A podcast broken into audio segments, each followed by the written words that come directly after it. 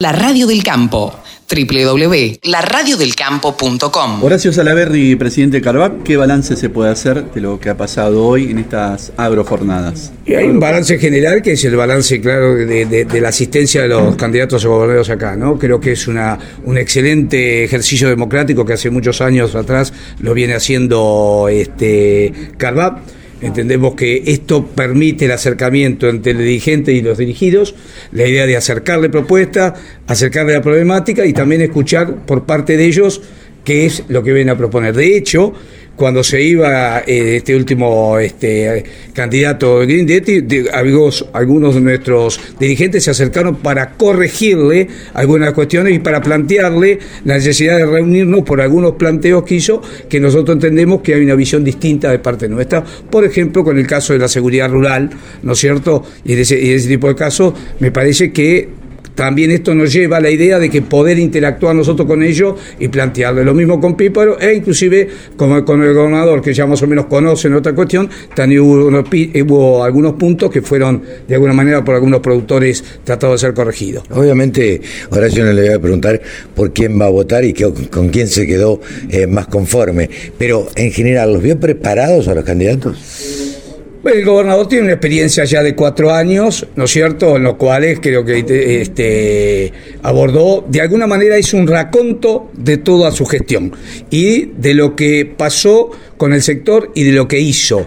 Y, es, y nosotros tenemos en lo provincial una agenda con el, con el gobernador este Kicillof. Lo que sí diferimos, diferimos y bastante, por eso yo se lo reclamé en su momento, es el actuar ante el gobierno nacional. Nosotros entendemos que el gobernador, tanto él como Sirioto en La Pampa, tiene que ser un representante de los ciudadanos y de los intereses de la provincia de Buenos Aires a nivel país. Y nosotros entendemos que Kicillof, por eso lo manifestamos, no lo ha hecho en estos cuatro años. Sí de los temas provinciales, que algunos fueron atendidos, y tenemos un excelente diálogo con el ministro Rodríguez. Eh, Carolina Píparo, si bien tiene una experiencia como legisladora, indudablemente tiene todavía, ¿no es cierto?, algunos temas que no lo ha podido profundizar, sino, pero ha tenido una, yo diría, una intención de apertura. Ha venido acá y yo hay, hay temas que no los puedo abordar no tengo la posibilidad de abordarlo, quiero que ustedes trabajen conmigo. Bueno, es interesante. Y creo que la exposición de Grindetti fue puntual y creo que este, tomó los distintos temas y los abordó y cada uno dijo más o menos cuál era la intención de él. Además que de conocer en otras reuniones que él nos ha manifestado que no es un conocedor del interior, sino más que es un hombre del conurbano, que eso también dificulta muchas veces. Pero creo que la puesta a disposición que hemos tenido por parte de él hoy es muy interesante. Eh, una de las principales problemáticas que tiene el campo, como tiene en general la industria, es el acceso al crédito. El campo se vio todavía más perjudicado por el tema de la sequía y esto es como que impidió el reaprovisionamiento para una nueva campaña. Eh, ¿Escucharon alguna propuesta? ¿Tienen algo eh, planteado de los candidatos? ¿O ustedes algo para plantearles al respecto? Nosotros trabajamos, y esto hay que reconocerlo, muy bien con el Banco Provincia. El Banco Provincia generalmente hace un, un banco que ha trabajado con el sector agropecuario. E inclusive en algún momento tuvimos directores del Banco Provincia.